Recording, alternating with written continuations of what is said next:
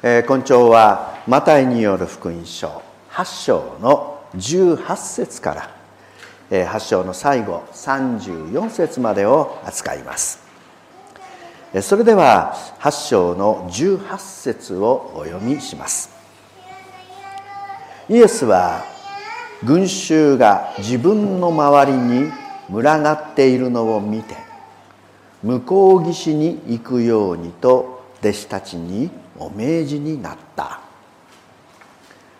イエス様はガリラヤ湖のほとりで一日中お働きになりました。人々を教え病人をお癒しになります。夕暮れが迫ってきても群衆はイエスの周りに押し寄せてきます。連日イエス様は食事や休息をとるいとまもないほどに忙しく人々にご奉仕されていました。その日一日のお働きを終えてイエス様は休息を取るため湖を渡ってガリラヤ湖東の岸を目指されます。そこは異教の地。そのために帰ってユダヤ人がいませんので休むに都合のよい場所でした。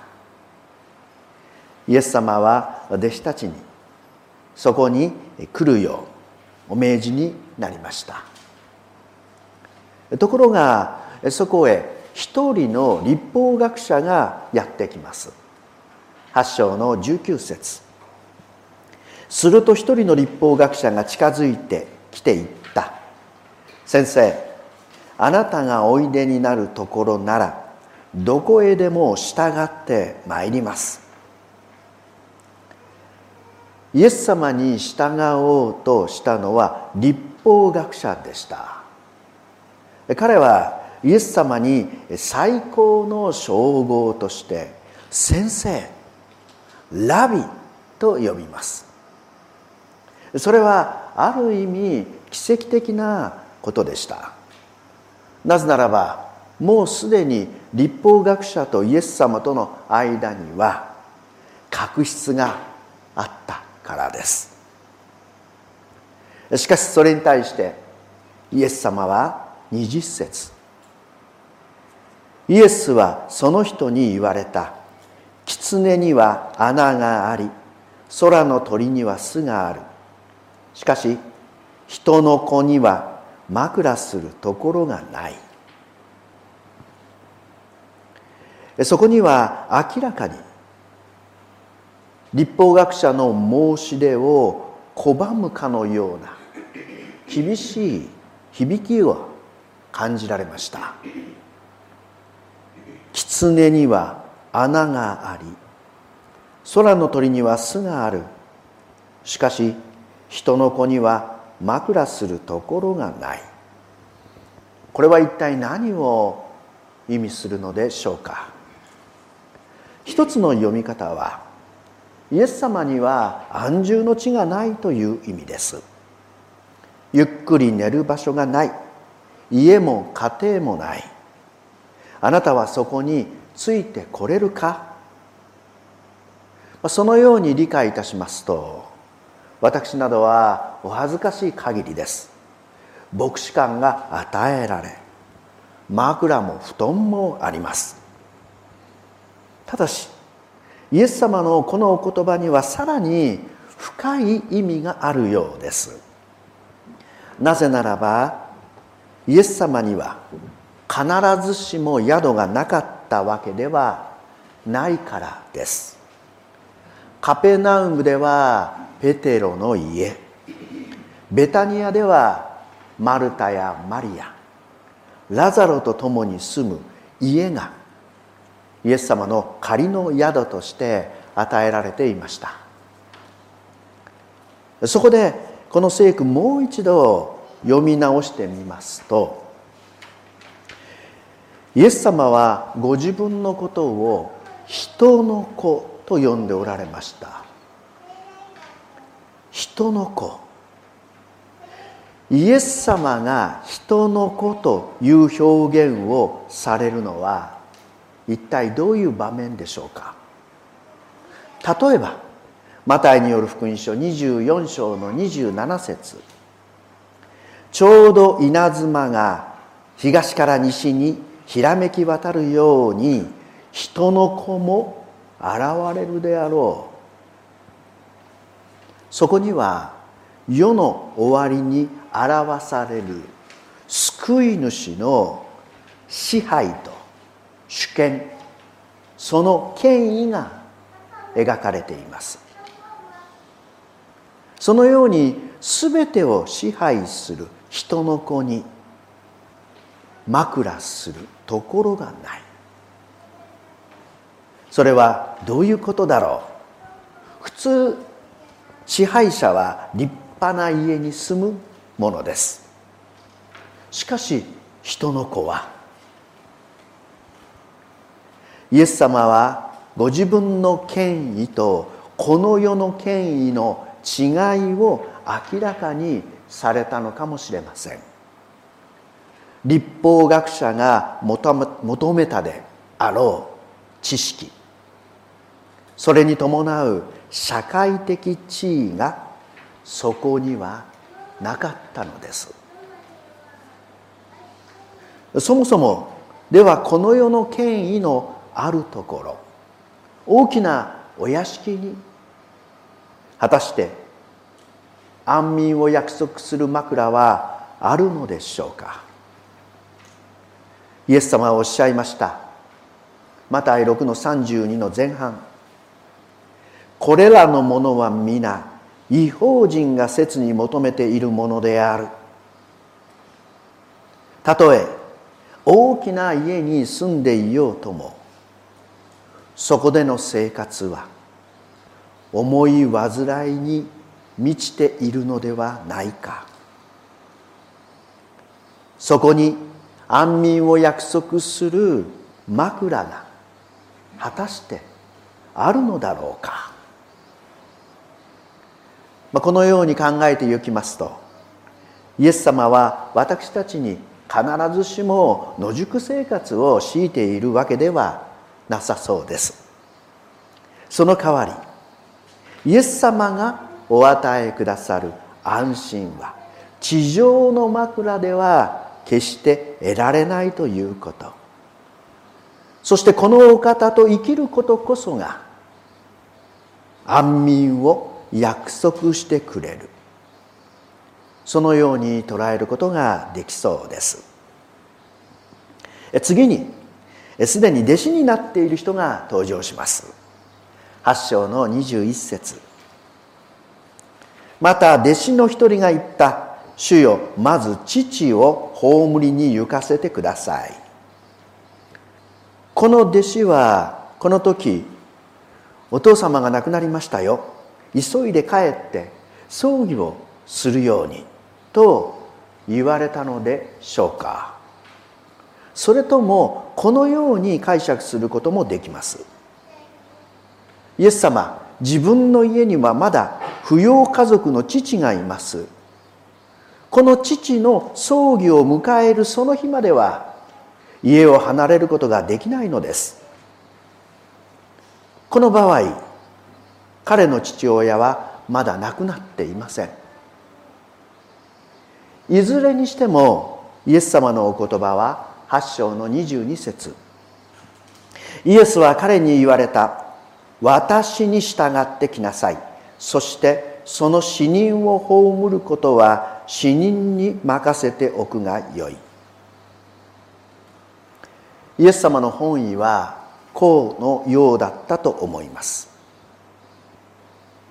あなたが今大切にすべきことは誠の命です。それはここにあります。どんなに盛大な弔いをしたとしてもそこに死に打ち勝つ道はありません。その道はここにしかないのです。もしあなたが正しく死者を葬ろうとするならばこの私に従ってきなさい。それからイエス様は船に乗り込まれました。8章の23節。それからイエスが船に乗り込まれると弟子たちも従った。弟子たちはイエス様に従いました。私たち信仰者もイエス様に従います。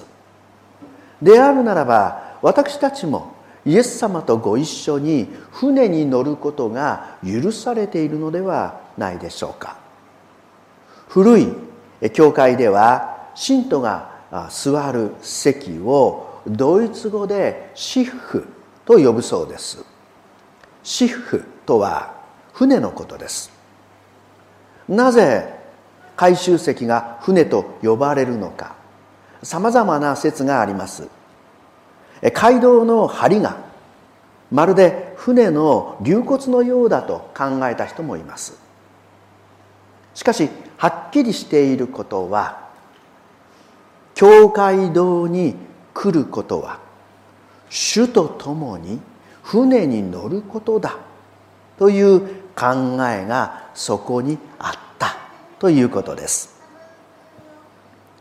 お礼拝はイエス様と船旅をすることになるということです。マタイによる福音書8章の24節。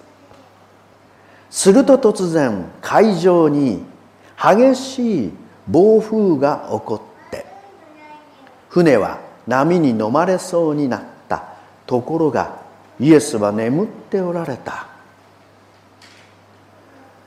先ほどイエス様は人の子は枕するところがないとおっしゃいました。ところが今や嵐の中で眠っておられます。枕する場所を嵐の中に持っておられました。イエス様はご自分には枕するところがないとおっしゃっていながら実はどこででも安眠できる力強い自由を持っておられたのです。さて24節の暴風という言葉言語ではセイスモス。実はこれは地震という言葉です。マタイは、えー、この言葉。他の箇所では地震という言葉として用いています。十字架の地震復活の時の地震そして終わりの時の地震がそれです。マタイ24の7民は民に国は国に敵対して立ち上がるであろう。またあちこちに飢饉が起こりまた地震があるであろう。この地震が用いられています。ヨハネの黙示録に至ってはこの地震サイモース終わりの裁きに先立って4度にわたり用いられています。強い風は弟子たちを乗せた船をまるで地震のように激しく揺り動かしました。本来暴風は突風ライラポスというギリシャ語が用いられるべきでした。なぜマタイはここで地震という言葉を使ったのでしょうか。おそらくそこに終末論的な意味を含ませたかったのかもしれません。私たちもまたこの教会という船の中で激しく足元を揺り動かされるような経験をするかもしれません。ある人は教会に通いながら病や事故死別怪我経済的困難。人生の荒波の中で足元を強く揺り動かされます。教会もまたさまざまな課題を抱えながら地震を体験することがあるでしょう。存続が危ぶまれるような課題。高齢化や経済的危機。将来起こるかもしれない迫害。しかし今日教会が最も感じていなければならない自信はこの世が今や終わりの時代を迎えている。裁きに先立つ地震です。私たちはやがて迎えるであろう裁き。その中で起こる地震について世に知らせなければなりません。その際覚えておかなければならないことは2つあります。一つは世の中がどんなに浮かれていようともこの世界がやがて滅びなければならないということです。私たちはこの世界がやがて大きな地震の中で裁きを迎えなければならないことを知っています。その時イエス様のご再臨を喜びのうちにお迎えできるよう今を生かされているのです。反対に今世の中では悲観的な情報が日々流されています。自然環境の変化戦争飢餓パンデミックサイバー攻撃管理社会の実現世相の悪化さまざまなメディアを通して悲観的絶望的な情報が行き交っています。しかし教会はこれらの情報すべての裏側で善と悪の大相当があることを見定めています。世が知ることのできない真実。聖書の予言サタンの敗北とキリストの勝利という歴史の真相を教会はわきまえることができるのです。そしてもう一つ覚えておかなければならないこと。それは嵐の中イエス様が安らかにお休みになっていたということです。イエス様はその嵐が滅びをもたらす嵐でないということを知っておられました。主にある私たちはイエス様のあの安眠の中にこのお方と共にいることによる安全安心平安を見いだすべきです。日々伝えられてくる悲観的なニュース私たちはとかく不安や恐れに駆られます。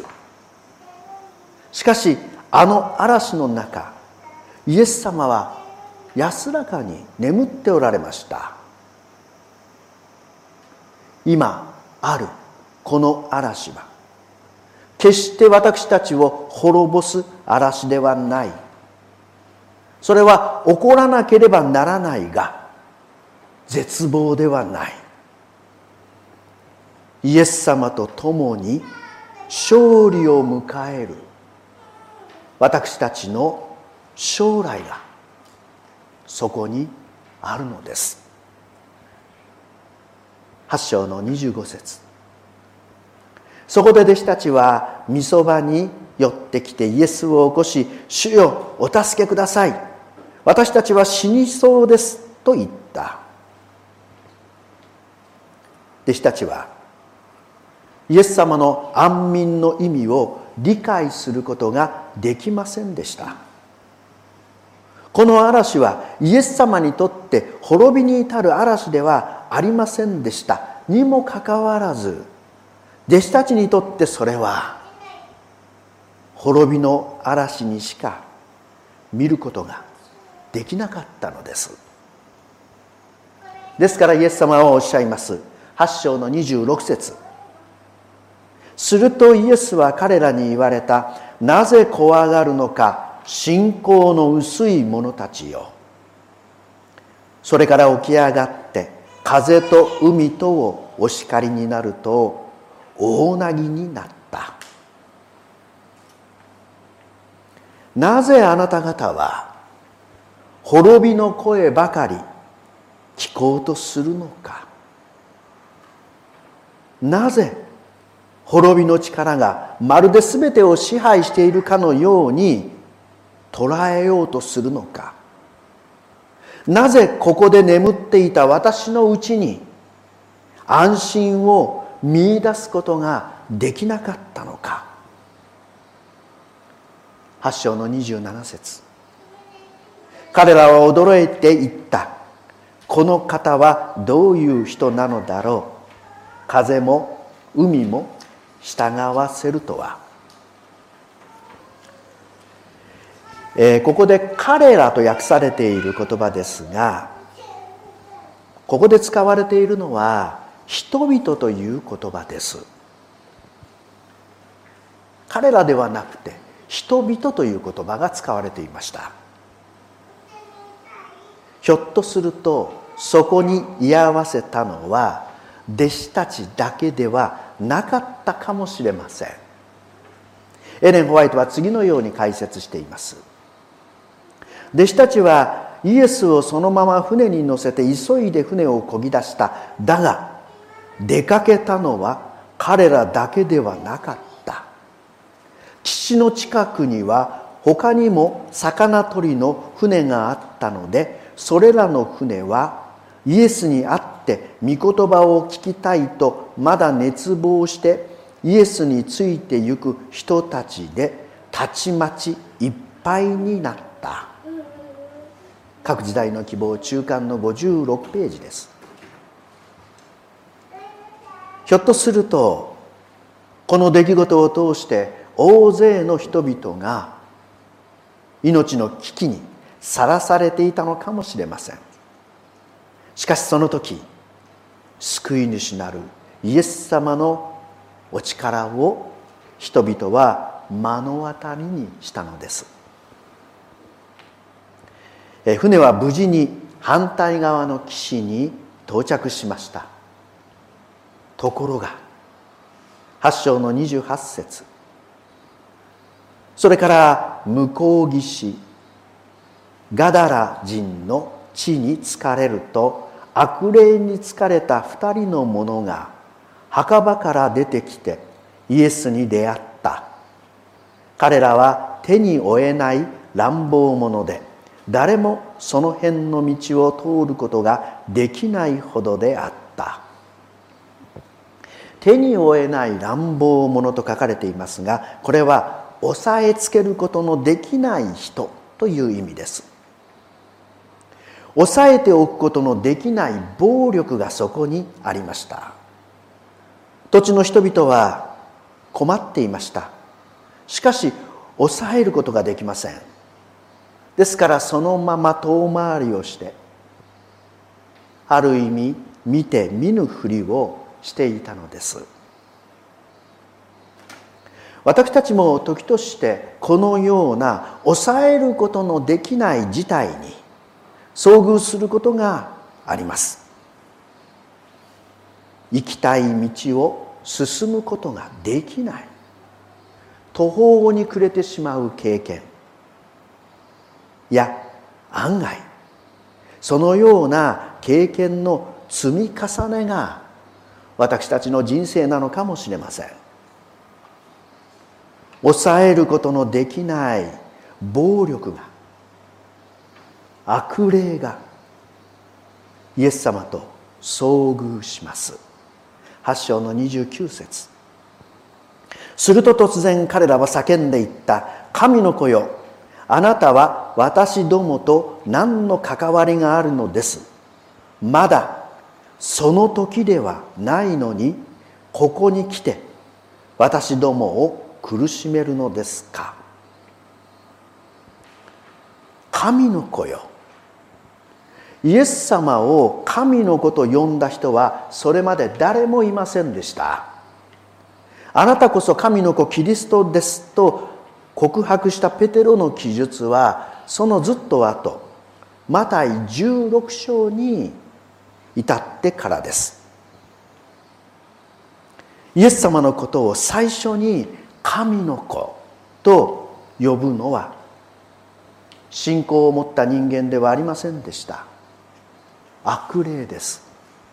いや悪霊だからこそイエス様の正体を知っていたのでしょう。また彼らはまだその時ではないのにと言います。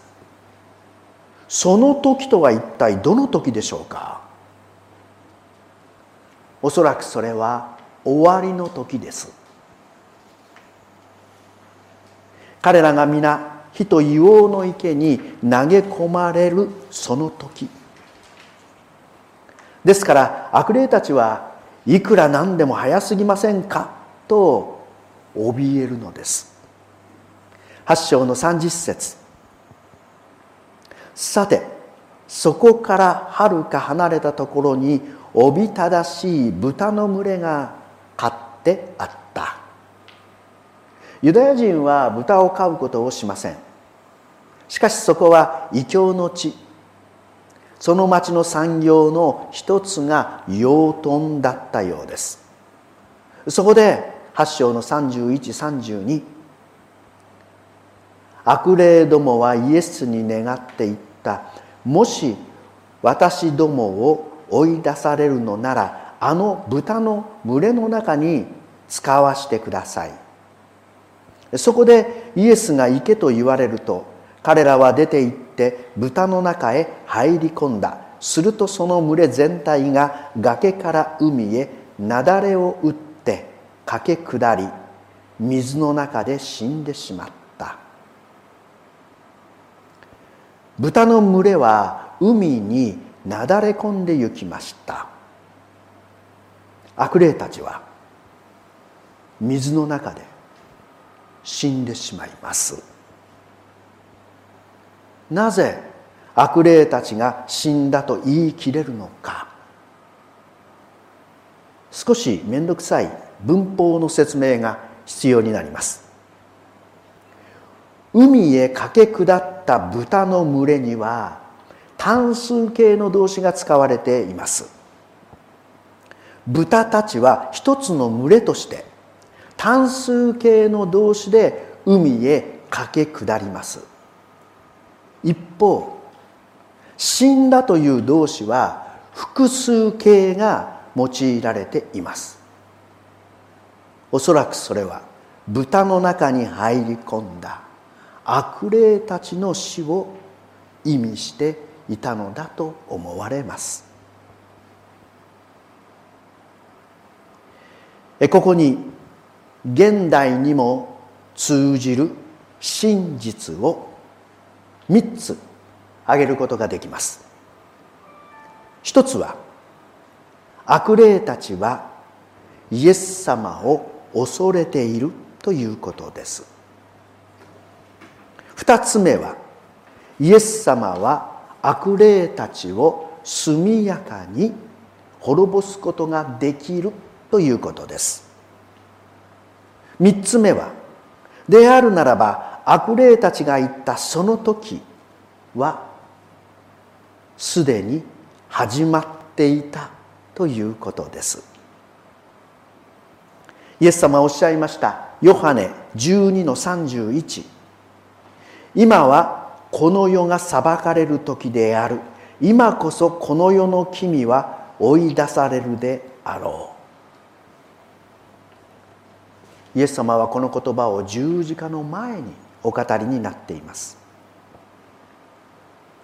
終わりの時はこの時からすでに音を立てて動き始めていました。そして私たちは今このすでに始まった終わりの時代の中にいます。そしてやがて訪れるその最終章に向かって生かされているのです。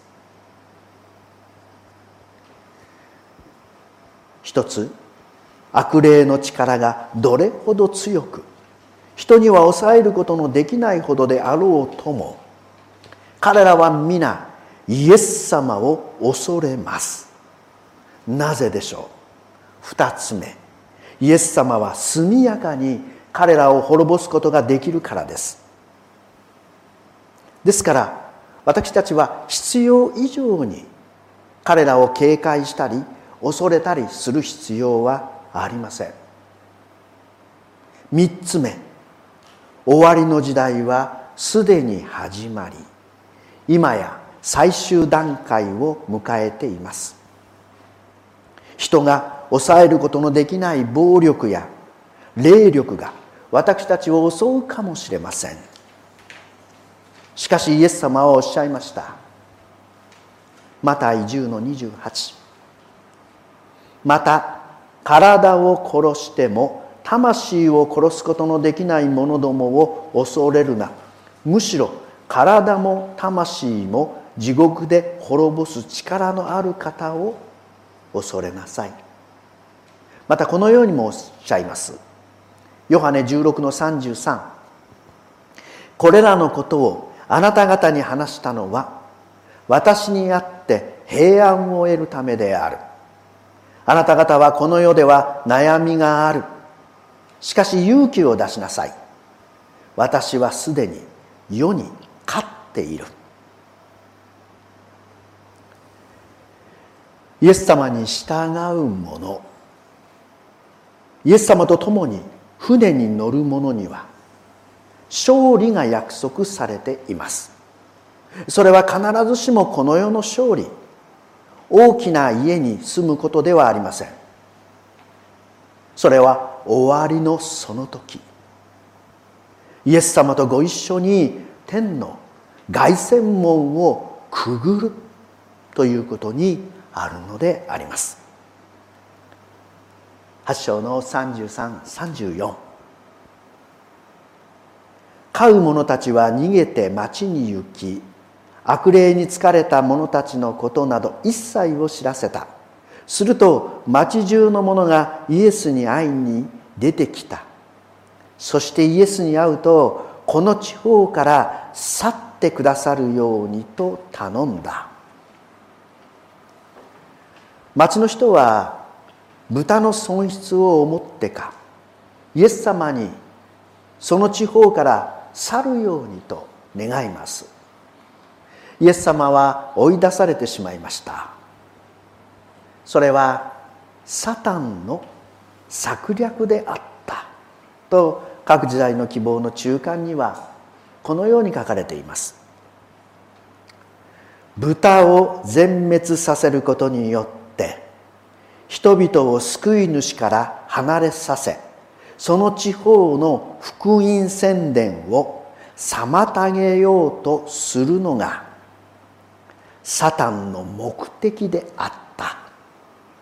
66ページ67ページです。一体イエス様はこのサタンの策略をご存じなかったのでしょうか？まんまと騙されたのでしょうか？そうではありません。イエス様はそのことを通して人間の価値が豚の産業よりも大切であることを示されました。そればかりではありません。イエス様はこの出来事を通してデカポリス地方の伝道をさらに発展させることを実現されたのです。先の引用文は次のように続きます。ところがこの出来事は他のどんなことによっても成し得られないほど国中を沸き立たせ注意をキリストに向けさせた。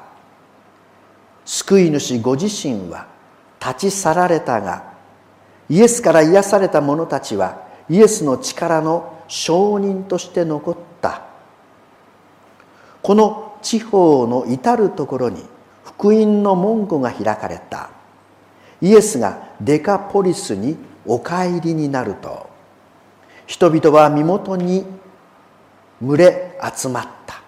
そして3日の間一つの町の住民だけでなく周囲のあらゆる地方の幾千の人々が救いの御言葉を聞いた。悪鬼の力さえ救い主に制せられ悪の働きは覆されて益となる。イエス様はサタンの目論みを逆手に取っておられました。そして人々の目には次のことがはっきりと示されるのです。各時代の希望の中間67ページ68ページ。人類と天使の前でサタンは人類の敵であり人類を滅ぼすものであることが暴露された。一方キリストは人の友また人を救うお方であることが示された。キリストの御霊は品性を高め性質を高貴にするような一切のものを人のうちに発展させる。それはまた肉体と精神と魂によって神の栄を表すように人を築き上げる。ある牧師がこの古城の船について次のような説教をなさいました。あの古城での出来事は私たちがイエス様と船に乗ることだと理解している人が多い。しかしそうではない。私たちの船にイエス様が乗り込んでくださったのだ。そうでなければ私たちの船は滅びに飲み込まれていたはずだ。けれどもイエス様が乗り込んでくださったから。だからもう沈まない。そういう出来事なのだ。イエス様が私たちの友として救い主として回復への道を導いてくださいます。勝利の凱旋へと共に歩んでくださるのであります。このメディアはオーディオバースの提供でお送りしました。オーディオバースでは福音を広めるためにお説教やセミナーなどの音声映像の無料配信を行っています。詳しくは http コロンスラッシュスラッシュ www.audioverse.org へアクセスしてください。